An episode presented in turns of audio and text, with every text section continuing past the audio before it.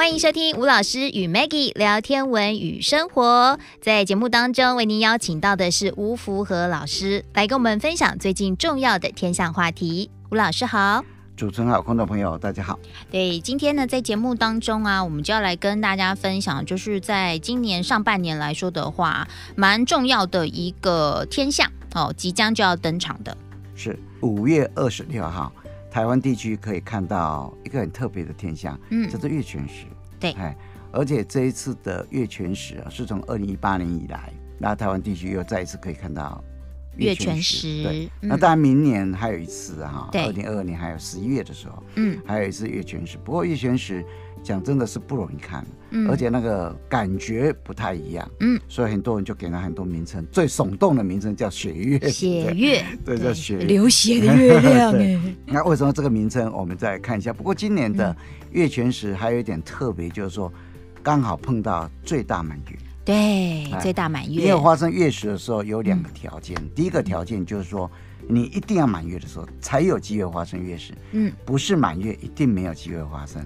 那第二个就是叫做月食线，食就月食的月食，嗯，线是限制的限，限制。那这个月食线就是说，月亮的轮廓啊，那个边缘轮廓跟地球本影的相切的那一点，嗯、跟黄道跟白道，所谓黄道是地球道的太阳公转那个轨道嘛，对。呃，白道就是月亮的轨道，那这两个轨道哈、哦、相交，因为黄道跟白道有五度九分的夹角，嗯，所以才不会每一次满月啊，对，或是每一次农历初月的时候发生日食月食，就是因为它有一个角度。啊、呃，有一个角度。嗯、那如果刚好月亮的轮廓跟地球的本影相切的那一点，嗯，跟黄道跟白道交点，在一个角度以内，一定会发生月食，嗯。啊，那这个角度啊，从黄白交点到那个两个天体啊。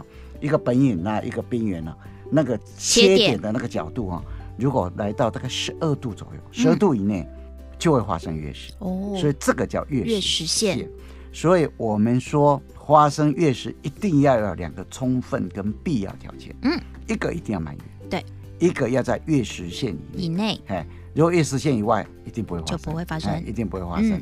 这一次的满月很特别，刚好碰到今年最大的满月。对。其实今年哦，最大满月有两次，一个是四月二十七号，这次满月。就上个月，对，上个月，嗯，那其实这次的满月算稍微大一点点哈，嗯，呃，你什么叫做最大满月？就是说月亮绕着地球转的时候，它的轨道是个椭圆椭圆形，椭圆形有两个焦点，地球在其中一个，嗯，那如果月亮离地球比较近的时候，我们叫近地点；嗯，比较远的时候叫远地点，嗯。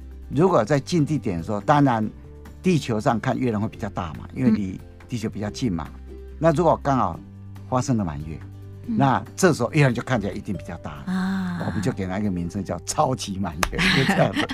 那那今年四月二十七号啊，月亮刚好来到近地点。嗯，不过这一次是比较近一点点。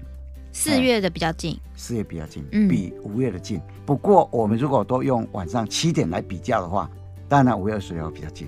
哦，五月就比较近了。我了解，就是同一个时间点来说，对，就是假设是四月二十七号的七点，晚上七点；五月二十六号二十六号的晚上七点，五月二十六号的是比较近，比较近一点点，就差一点点了，你根本就没感觉，视觉上不会有感觉。对，四月二十七号那个晚上的七点哦，月亮离地球大概三十五万六千八百八十一公里。那五月二十六号的。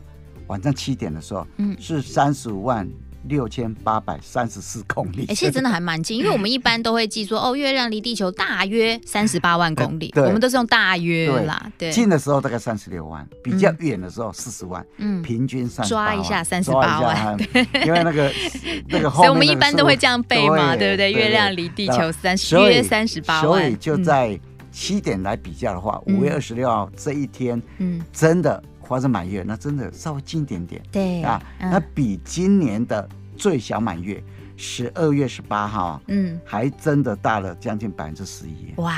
如果你在同一个地方去比较，对，然后拿一个东西把它稍微哈对一下的话，对，投画一下啊，哎，真的比较会差百分之十一哦，真的。嗯，那一般因为月亮有时候很亮嘛，对，你感觉是不太出来的，嗯啊。所以什么叫超级满月？就在近地点的时候，嗯，又发生满月，我们叫超级满月。对。那如果又发生月全食，超级满月月全食，对，那感觉就 很值得看哦。对，真的还蛮值得看的啊。对。那月食通常分成三种，嗯，一个叫做半月食，一种叫月偏食，一种叫做它的极品叫月全食。月全食。啊，那什么情况下会发生？月亮绕着地球转。因为通常都三体之间发生关系，一个是太阳，一个是地球，一个是月亮。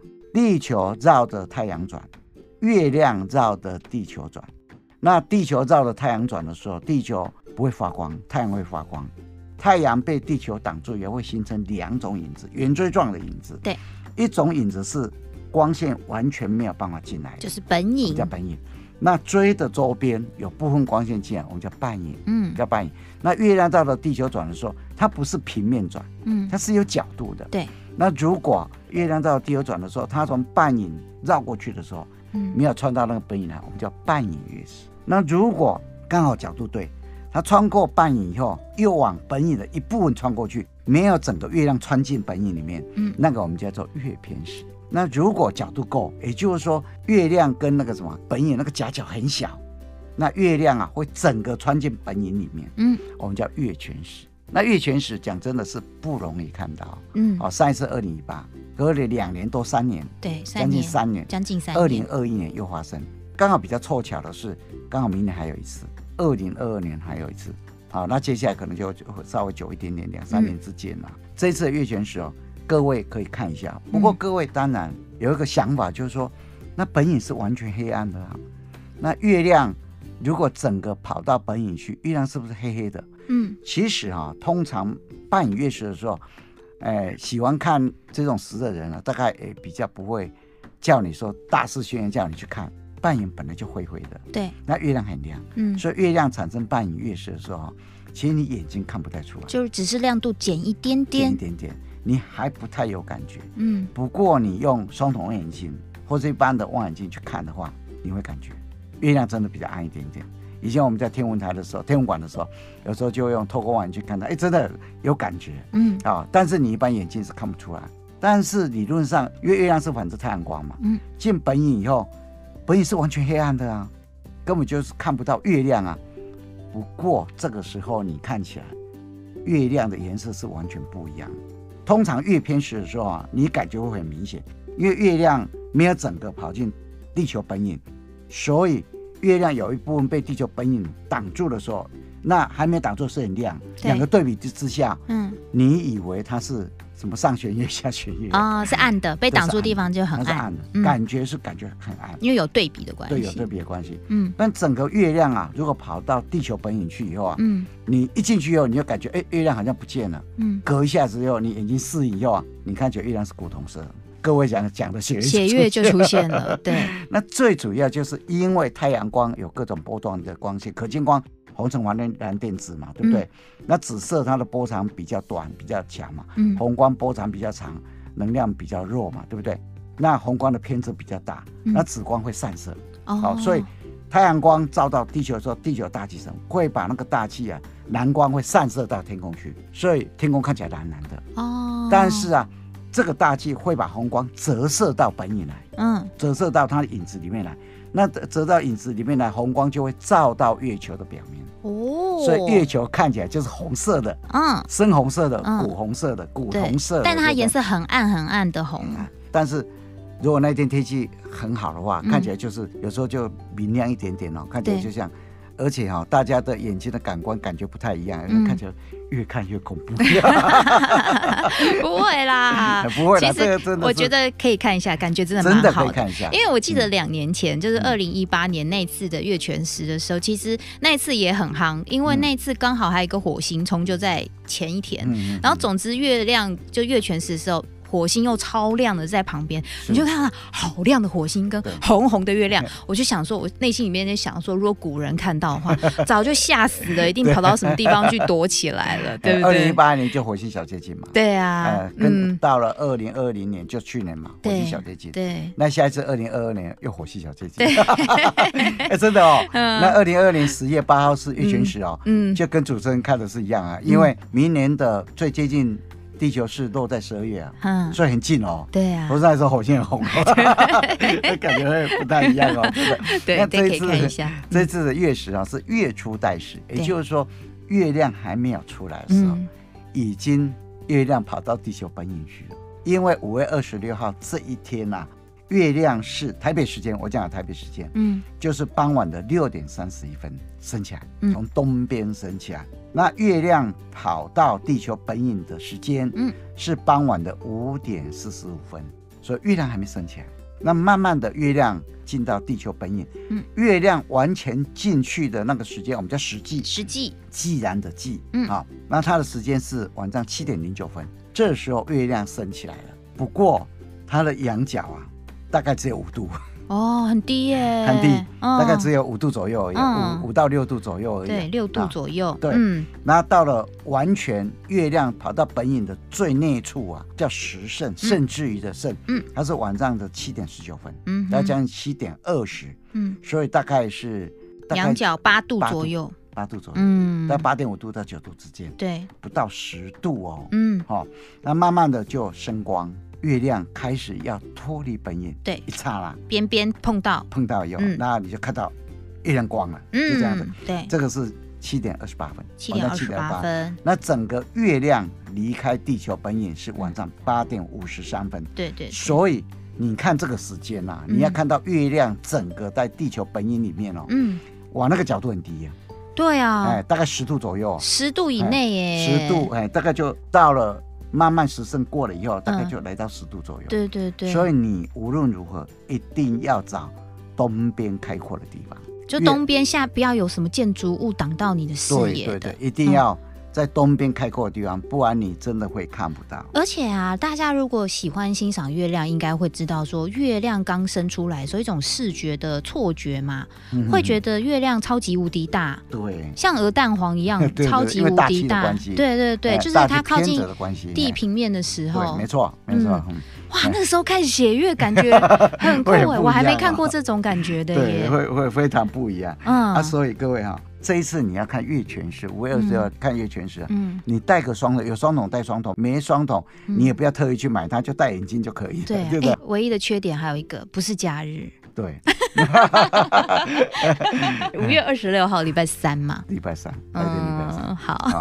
不过就是反正 把握一下啦，因为这算非常轻松可以看。东边一定要开阔。对，然后天气好。对，五月二十六号再隔几天了，好好把握这个机会，不然。明年是还有一次的哈，不过当然就是把握嘛，因为明年天气又不知道怎么样。这一次就是最特别的是那个最大满月的月全食，其实要遇到最大满月的月全食也不容易哦。对，上一次的最大满月月全食，我这里有数据哎，嗯，一九九七年呢，九月的时候，九月十六的时候，那下一次呢？二零三三十月，那整个月全食从古时候到现在，嗯。因为刚刚一直讲血液嘛，对，古时候人的看法比我们还极端，就不喜欢呐、啊，有血有红都是觉得对，而且血光之灾，很多历史事件哦，发生月全食的时候，然后有时候就把它连带在一起嘛，很多很不好的传说。现在我们大家是看得很开心，对，因为知道它原因了嘛，对 对对，感觉完全不一样，知道吗？知道科学原理，感觉就不一样。那有时候你去看一些历史的记载，那个月全食月食的记录啊，嗯。历史记载是说，在西元前两千两百八十三年，美索不达米亚那边就有记录。哦。不过你去翻这个记录啊，好像翻不到它的来源，只是有一些资料上就有写。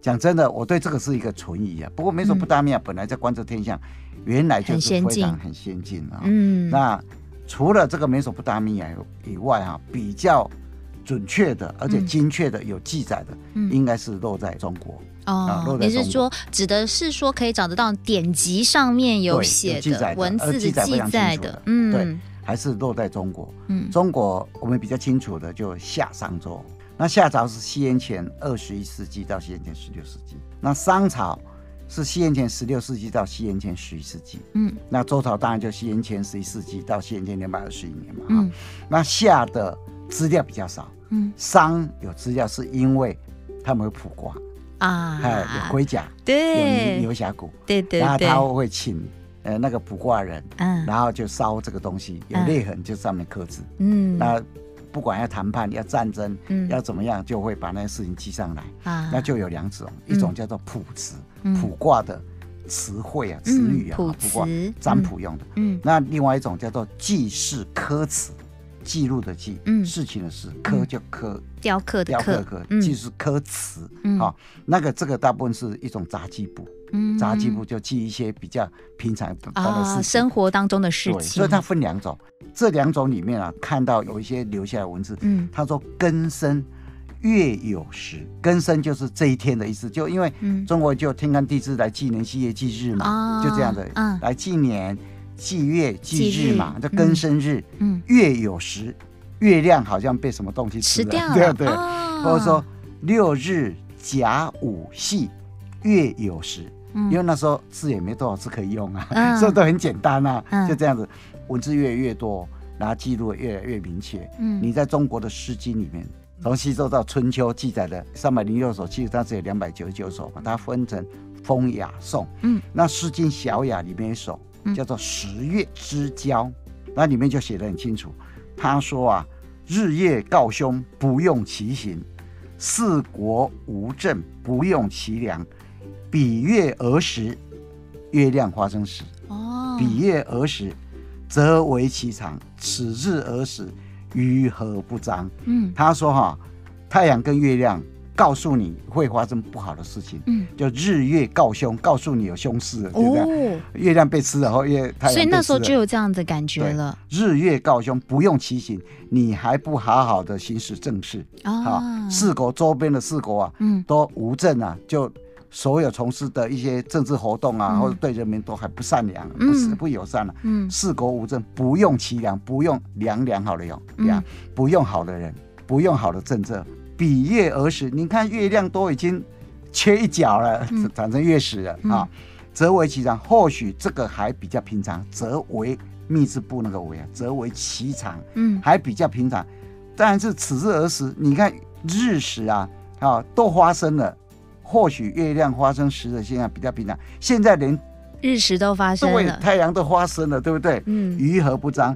为什么你现在还做这么大的坏事呢？于何不彰啊？就这样，为什么还这是一个警示文就对了，对，警示文就就这样子。嗯、所以当时候啊，《诗经小雅》里面啊，当然后面还有了啊。嗯、其实中国人呢、啊，在对月食的记载上面呢、啊，记载的很多很多都有关一些不好的事件呢、啊。嗯，其实比较明显的哈、啊，有时候比较有名的，比较有名的，譬如在。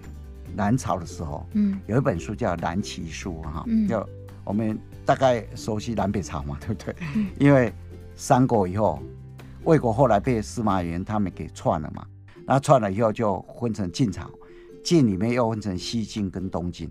那西晋本来就是用不合法的手段夺了政事嘛，哈，嗯，那所以那个时候的整个风气都不太对劲，所以才有什么竹林七贤啊，什么很多啊。那到了西晋末年的时候，开始。五胡十六国，嗯，好，非常的乱。那后来他们就到了长江以南，就变成东晋。嗯，那那时候就产生了南北朝，啊，魏晋南北朝，魏晋南北朝。嗯，那北朝有所谓的东魏、西魏、北魏。嗯，好，然后北齐跟北周。那南朝有宋、齐、梁、陈，就这样子。嗯，那我们要谈的这本书叫做齐国的书，《南齐书》。嗯，南齐书，它的作者是皇族里面的人。叫做萧子贤，那写《南齐书》里面，他曾经记载的一件事情，他说齐明帝的时候，其实齐国其实那个朝代真的很乱，你知道，国家更迭非常快速，而且一个国家哈都不久，你知道吗？嗯，就以齐国来讲好了，它只有二三年，二三年有七个王，嗯，很乱，七个王哎，而这个七个王里面啊，有四个被杀哎，嗯，不过《南齐书》这本书就显得很重要，这本书是真的是南北朝齐国人。他留下了一本书，嗯哼，他不是后面人去写的，是当代人写的，对，当代，而且皇族人自己写的。整指数就很高。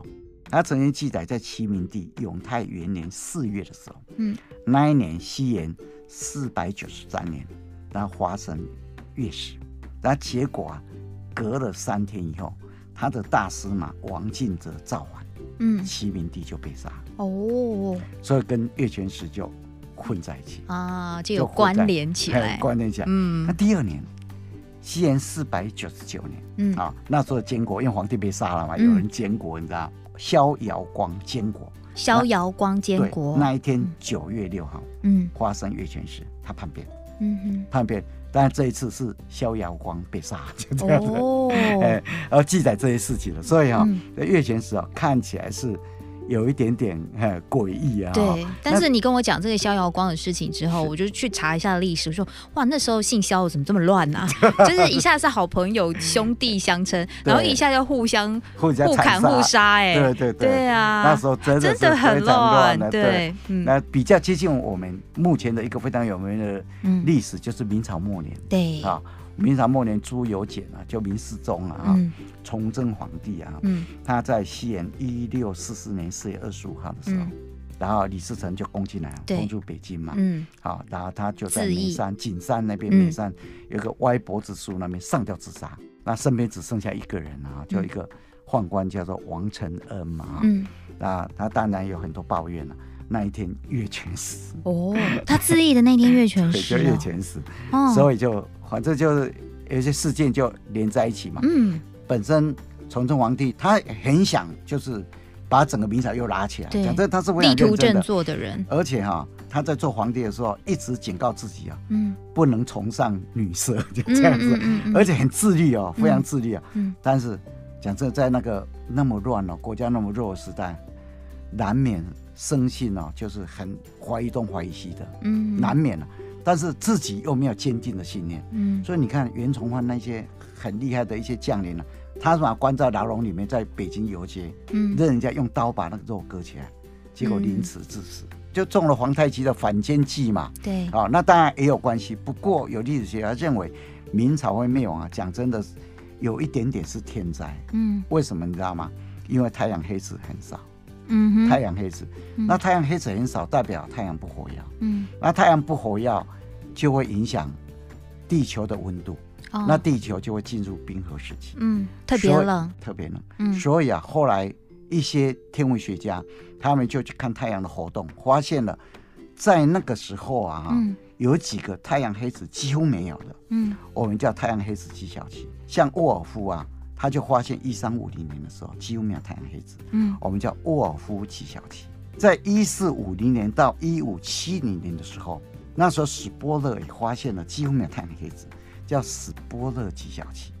那一六四五年到一七一五年这个最严重，嗯，这是英国的气象学家蒙达发现，嗯，叫蒙达极小期，哦，连泰晤士河都结冰了，哦。呃，地球进入小冰河时期，所以它会特别跟朝代的更迭有关吗？因为农作物长不出来，嗯，农民就没东西吃，然后又特别冷。对，像白人教李自成，嗯、当时候明朝把几个很厉害将领把他打败以后，嗯，一下子回到故乡以后，农民又起义啦，对，又靠过来，因为没饭吃啊，嗯，嗯就这样子。到一七五零年到一八三五年的时候啊。那时候是道尔顿极小期，嗯，所以你看，从一四五零年到一七一五年之间呢，嗯，那明朝在一六四四年灭亡啊，哦，长期的气候很异常。那西方世界也会这样吗？西方世界也会这样，嗯，哎，所以啊，荷兰的画家，嗯，画了一幅泰晤士河结冰啊，哦，那那时候为什么天主教会发赎罪券啊？嗯，发什么券呢？而且那时候。天主教杀了很多那个什么巫师啊，嗯，就是把这些天灾归到那个还有巫女。巫女的身上，就这样子，嗯，这东西两方都一样啊，都都那时候因为地球的气候的影响，农作物长不出来啊，其实大家那时候对太阳是不了解的，嗯，那慢慢的就从南极那个地方，因为。没有太阳黑子，对气候的变化留下的一些以前在冰层里面留下的一些资料，嗯，然后去研究它，哦、或者从树木的年轮里面去去研究它，发现几乎没有太阳黑子，嗯，好、哦，那就造成了地球的气候非常不一样。所以有人就认为，嗯，明朝会灭亡还有一个原因，嗯，就是太阳 有关。不活跃。对。那我们除了看东方的以外啊，就中国人啊，嗯，对。血液感觉很敏感啊。嗯，西方人也不遑多让啊。嗯、那西方人里面，它是两边，你知道吗？因为各位很熟悉希腊对一些哲学、一些科学、一些天文有重大的贡献啊。嗯，在西元第七世纪到西元第五世纪的时候，就在那个呃希腊那个周边的话，小亚细亚啊，靠近爱琴海，跟希腊啊，就是西西里岛、克里特岛。还有波罗奔尼撒半岛那个区域啊，还有雅典那个区域啊，那个区域啊，在西元前第七世纪到西元前第五世纪的时候，就在小亚细亚靠近爱琴海那个地方，有个地方叫米利都，嗯，就以佛所的南边，嗯，以佛所就是，呃，天主教的耶稣的母亲，嗯，埋葬的地方，嗯，它南边有一个叫米利都，那边有一个人叫泰利斯，我们叫希腊哲学之父，就在这边成立了一个爱奥尼亚学派。所以希腊哈，我们说在那个年代里面非常活跃的学派，而且影响后代非常深远的有四大学派，一个叫爱奥尼亚学派。爱奥尼亚学派没落以后啊，在西元前第六世纪到西元第四世纪的时候，有一个人叫毕达哥拉斯，就在意大利南部克罗托纳那个地方成立了毕达哥拉学派。然后这个学派没落以后啊，有一个人叫做柏拉图，那柏拉图就在雅典，西元前第四世纪到西元第三世纪，在雅典成立了柏拉图学派。那柏拉图学派没落以后啊，后来就很多很多科学家、哲学家就跑到亚历山大港那个地方，然后那边有个图书馆。嗯，在西元前第三世纪到西元两百年的时候，成立了亚历山大学派。所以那个时候有四大学派：爱奥尼亚。还有毕达哥学派、柏拉图学派、亚历山大学派。嗯，那我们要讲的跟月全食为什么很有关系？我们要谈的就是毕达哥拉学派，他认为地球是圆的。嗯嗯。但是大家没有办法证明。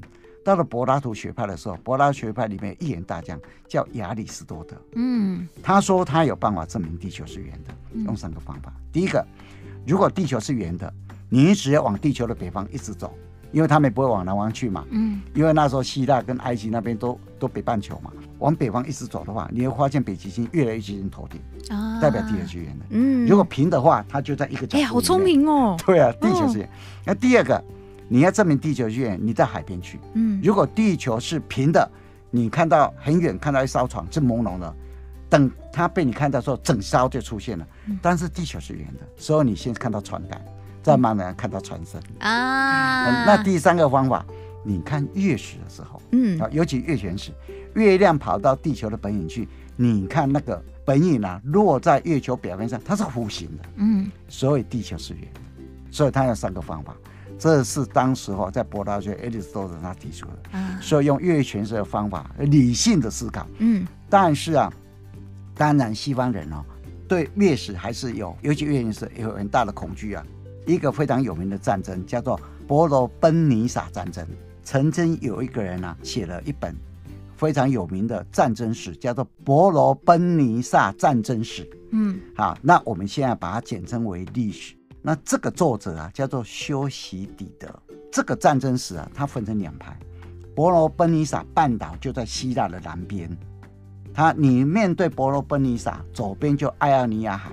你的右边就是爱琴海，嗯，那伯罗奔尼撒的下面就是克里特岛，那这个地方啊，它有个联盟啊，叫做伯罗奔尼撒联盟，嗯，那雅典有个联盟叫提洛联盟，一直在对抗，嗯，有一年啊，那一年呢、啊、是西元西元前四百一十三年，雅典的将领尼西亚斯啊，嗯，他就要占领西西里岛的一个地方叫希拉库塞，然后就跟。伯罗奔尼撒的联盟互相打仗，就这样子。